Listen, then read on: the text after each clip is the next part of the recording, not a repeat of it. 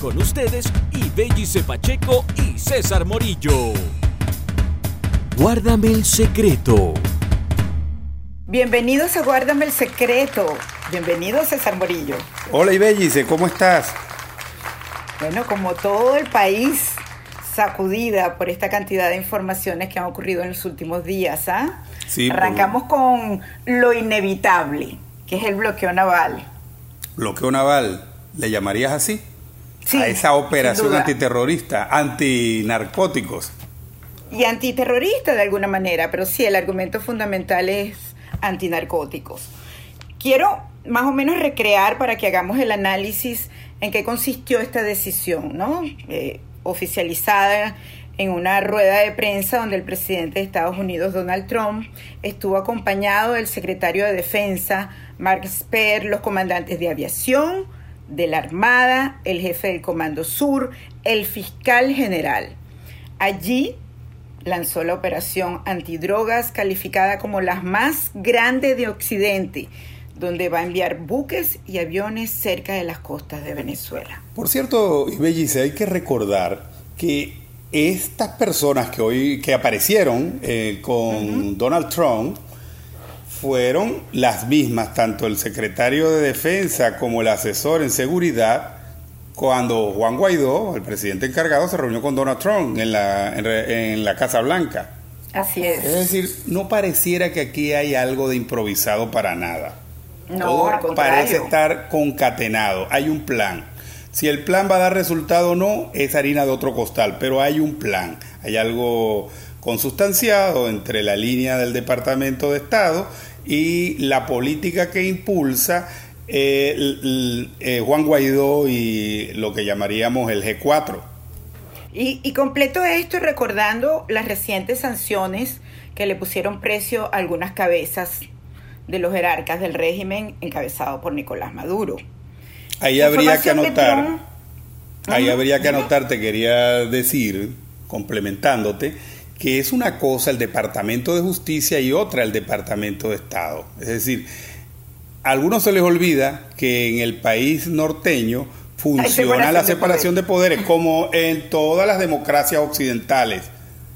Es decir, las de lo que de la, la civilización, para decirlo de una manera, pues, la civilización democrática funciona con la separación de Estado, así que separación de poderes, perdón, en, en la estructura del Estado, así que que lo haya hecho el Departamento de Justicia tiene una connotación importante en el tiempo. Y digo esto porque en la órbita del madurismo se ha pensado ganar tiempo hasta llegar a noviembre, en la hipotética posibilidad de que Donald Trump pierda las elecciones y un cambio eventual en la Casa Blanca de republicanos a demócratas, bueno, le daría a él una oportunidad, un segundo aire.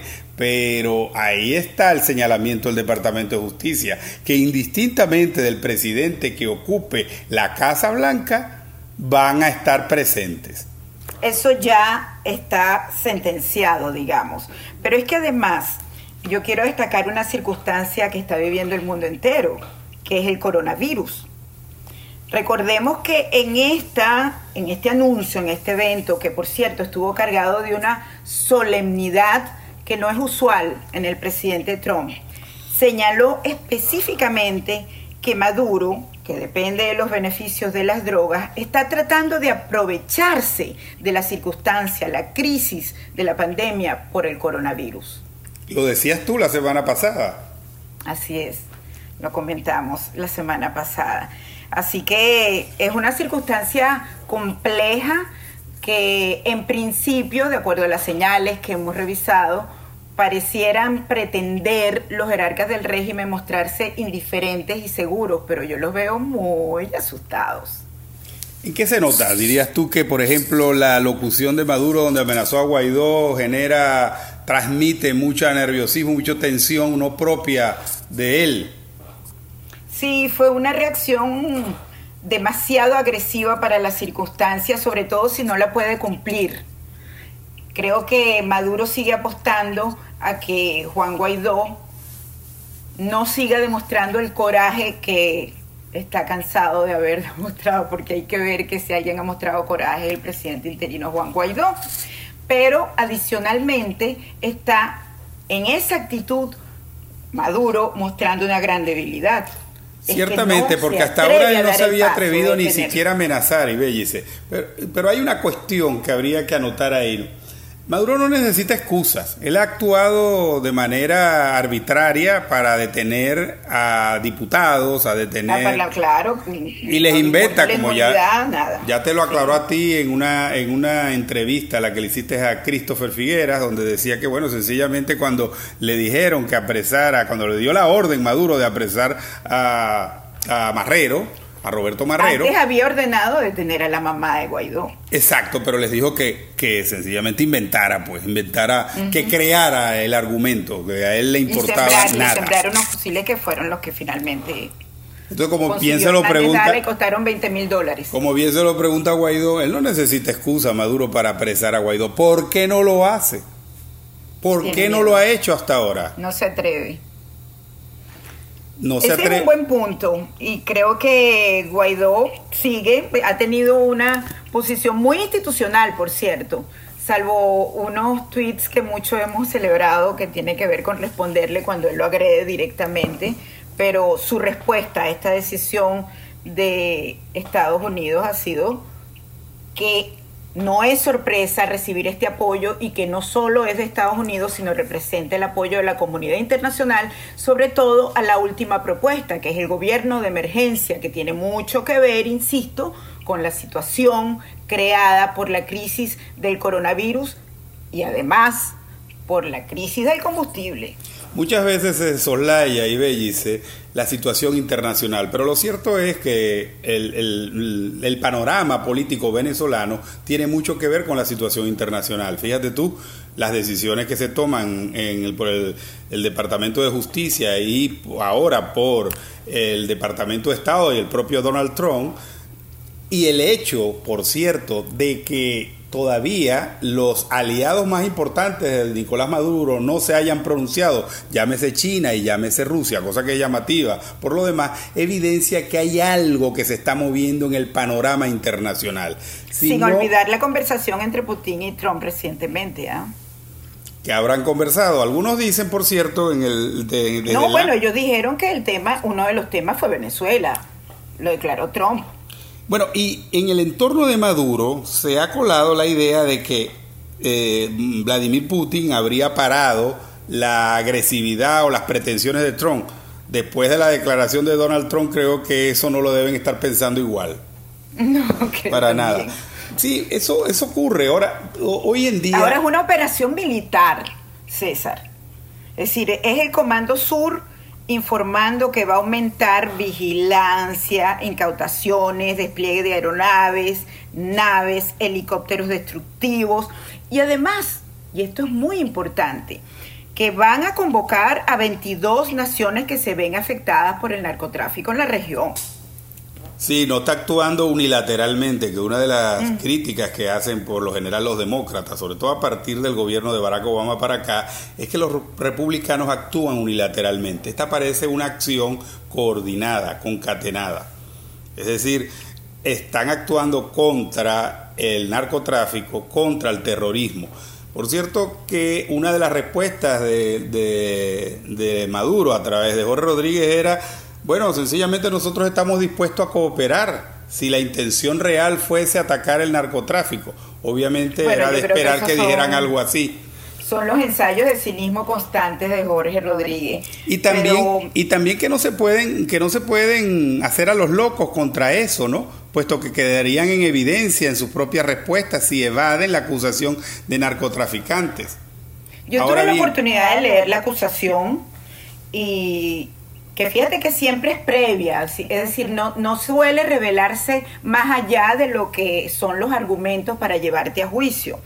Y ya con lo que se expresa allí evidencia varias cosas. Pero en primer lugar, desde 1999 estaba siendo investigado el régimen y esto ha sido alimentado variando las circunstancias, pero ha sido alimentado por muchas fuentes y por muchas evidencias. Fuentes que vienen de ellos mismos hay que, llevan a concluir que hacer esa acotación. Se, lavaron millones de dólares a través de la FARC, que se facilitó el paso de droga utilizando la Fuerza Armada Nacional y en este capítulo tiene un gran peso, van a tenerlo seguramente los testimonios de Cliver Alcalá Cordones y si finalmente se cierra la, la probable confesión o admisión del general Hugo Carvajal, el pollo. Por cierto, dice vale preguntarte, ¿tú crees que el pollo por fin acepte cooperar y se entregue, venga a territorio norteamericano?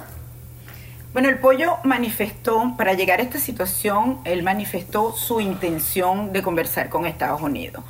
A esta decisión llega luego de lo que dijo el Departamento de Justicia, que le puso precio a su cabeza como a otros jerarcas del régimen. Él entiende, sobre todo viviendo fuera del país, que no tiene la protección como lo pueden tener quienes están viviendo en Venezuela, que es mucho más vulnerable, como concluyó también Cliver Alcalá.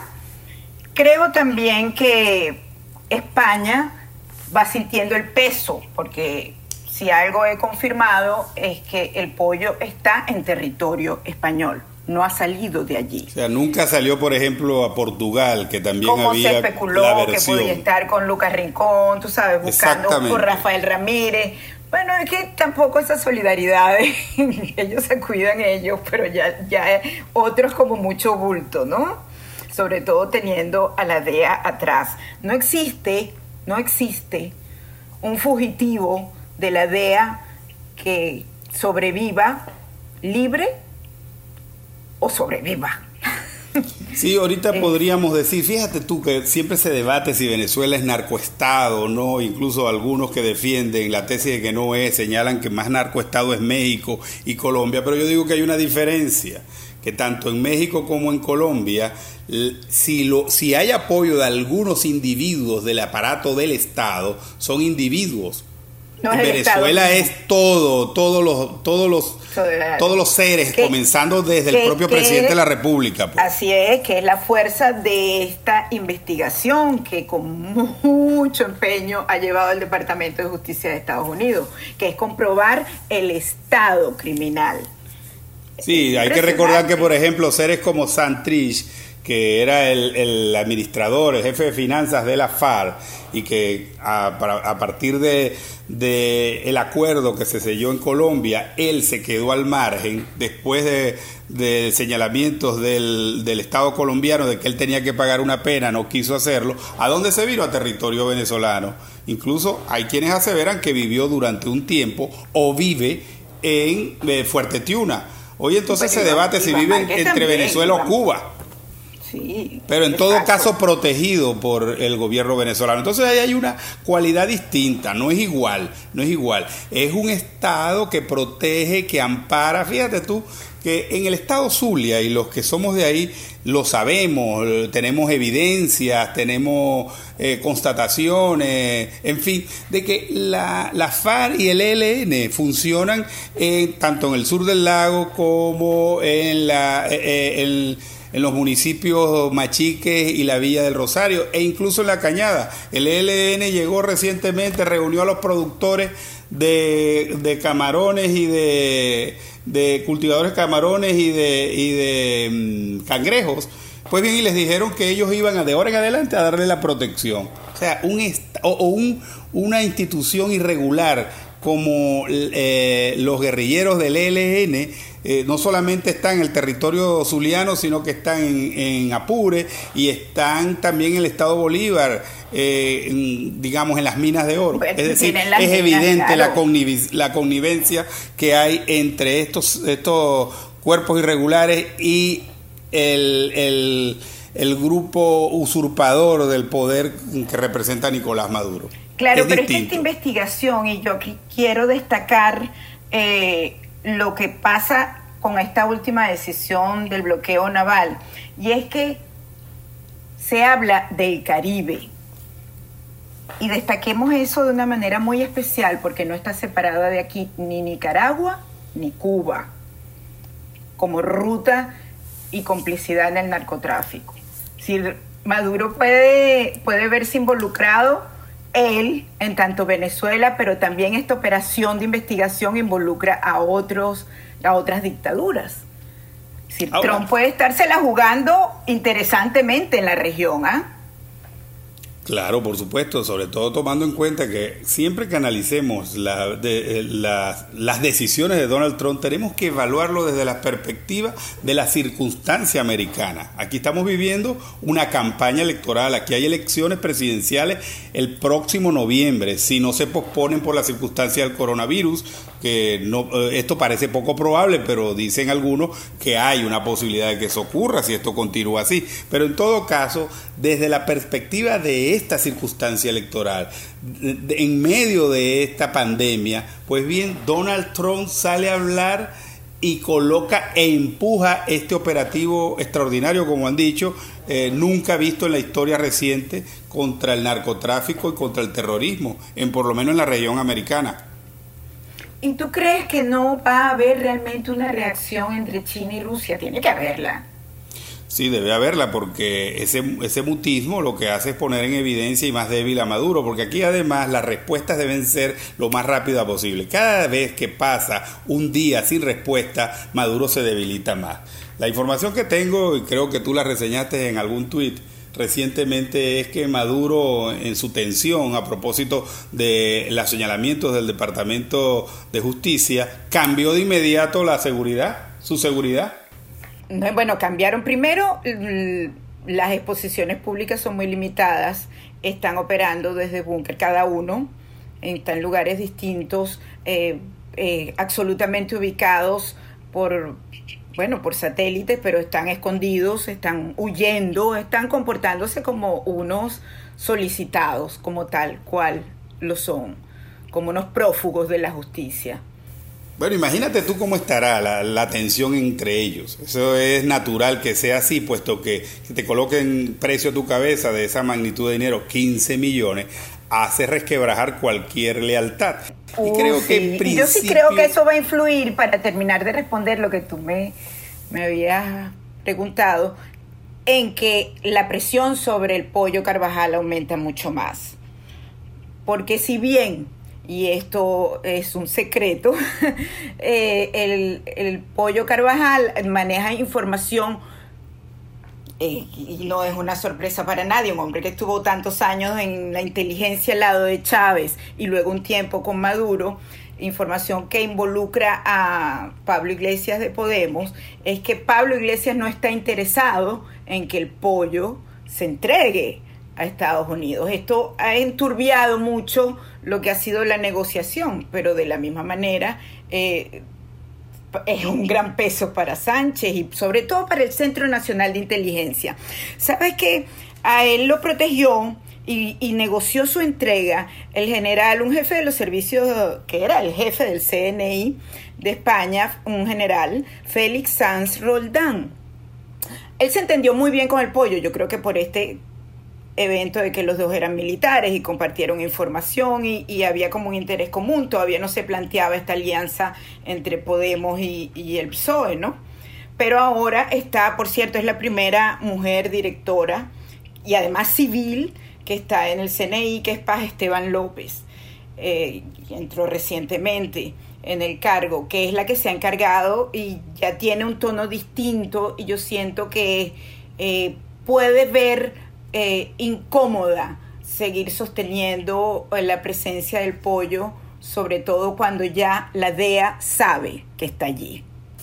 Sí, yo creo que al final al pollo le va a convenir más, aunque no debe ser nada agradable estar en una cárcel norteamericana, le va a convenir más cooperar con la justicia americana y que eso trae, por supuesto, su rédito, siempre trae su rédito. Ahora el asunto es, ¿va a pasar a mayores esta decisión de hoy?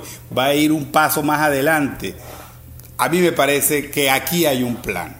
Si este plan va a conllevar a una tensión mayor y que de pronto del lado dentro esas presiones y esa tensión mayor acarreen una respuesta interna, o sea, una, una especie de implosión, pues bien, eso es una de las posibilidades. No sé si eso va a ocurrir.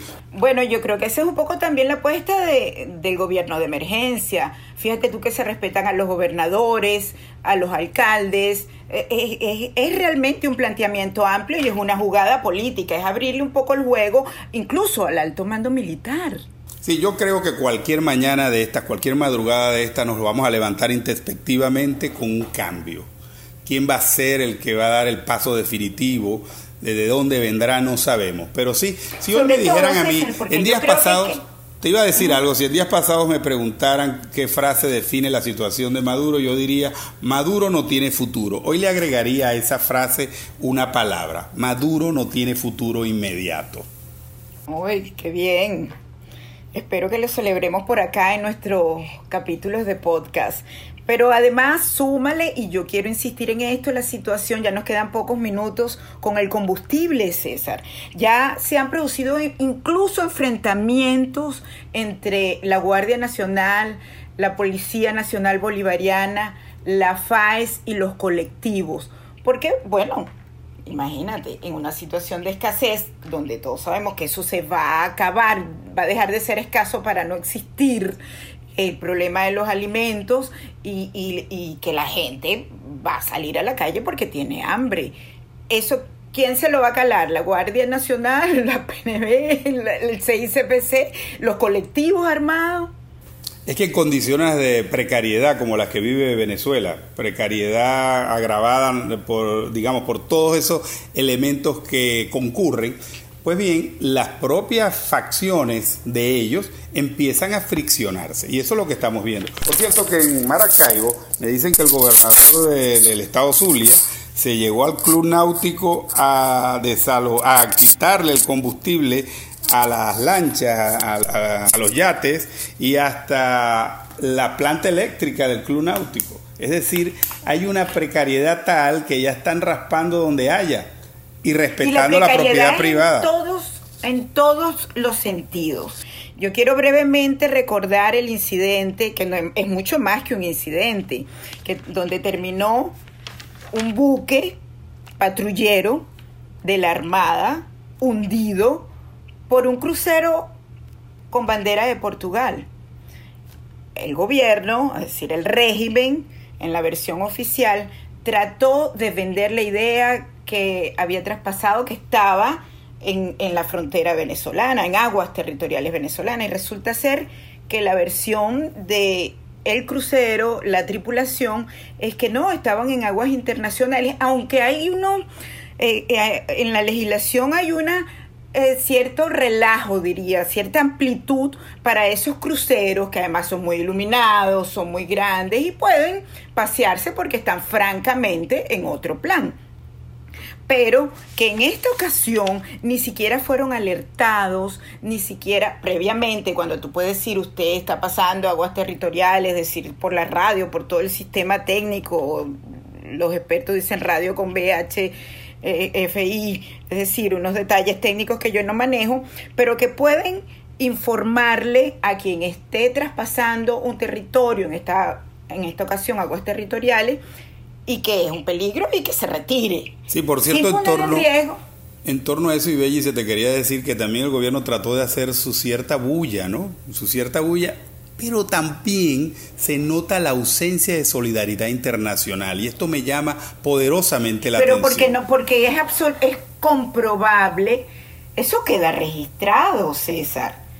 Exacto, por eso llego a lo siguiente. Eso, eso, queda en los radares, eso queda registrado. Él estaba en aguas internacionales y resulta ser, de acuerdo al informe de los señores del crucero, de todo el personal y el capitán, que fueron combinados por el buque patrulla a que lo siguieran hasta la isla de Margarita. Por lo tanto, iban a ser extorsionados. Era una piratería. ¿Tú puedes creer? No me extraña nada en, Hablando de una sociedad en donde cada día está... de ética, del pillaje, del comportamiento fuera de toda moral, de cómo el destrozo desde todo punto de vista. No me extraña nada en un país en donde tiene mucho más peso, mucho más peso los colectivos que cualquier otra institución. No, no, me extraña nada. Mira, yo creo que entramos en una etapa en donde vamos a observar la mayor cantidad y, cercanía de errores por parte de Maduro. Hay mucha tensión, hay mucha presión, debe ver en todos eh, los que se le, se le aproximan, en todos los que le rodea un posible traidor y eso va a hacerle cometer errores. Por supuesto, el futuro está lleno de incertidumbre, nosotros no podemos aseverar eh, qué va a ocurrir, lo que podemos es hacer escenarios posibles, pero si algo tiene hoy relevancia es que la, la, acción de la comunidad internacional tiene un peso enorme, sobre todo cuando está liderado por Norteamérica y más aún cuando ocurren, eh, cuando se trata de un, un, país occidental como en este caso Venezuela que está mm, en la esfera de la influencia norteamericana. Esto no es cualquier cosa. Y, y suma eso que no hay poder interno ni liderazgo real, especialmente en el militar. Vladimir Padrino ya no lo es. Diosdado Cabello tiene precio su cabeza. Sobre Vladimir Padrino se ha dicho tanto y siempre eh, se ha aseverado, muchos que le conocen han aseverado que nunca contó con liderazgo, que es de esos hombres que colocan ahí porque, bueno, los que llaman popularmente hombres colcho que por su actitud pusilánime, pues bien pueden andar con uno, con otro, bandearse en las circunstancias. Hasta que aparece una situación conflictiva donde se requiere un liderazgo que él no tiene. Bueno, pero también los tipos como él a veces son como los que usan para periodos de transición sin mucho peso, pero que no le hacen claro. que, eh, no le hacen que, no le hacen no, dan susto a nadie, ni a unos ni a otros. Bueno, o negocia o negocia. Como intentó hacerlo el 30 de abril y después se arrepintió, pero alguna vez a lo mejor lo logra. ¿Quién, será, ¿Quién será el que le dará el zarpazo a Maduro? No sabemos.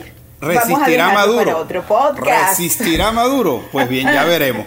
Y ya lo compartiremos en otro Guárdame el Secreto. Un placer, César. Igual, igual para mí. Chao. Gracias por habernos acompañado y síganos en las redes, ya saben. Guárdame el Secreto. En la próxima entrega siguen los secretos. Guárdalos junto a nosotros. Guárdame el secreto.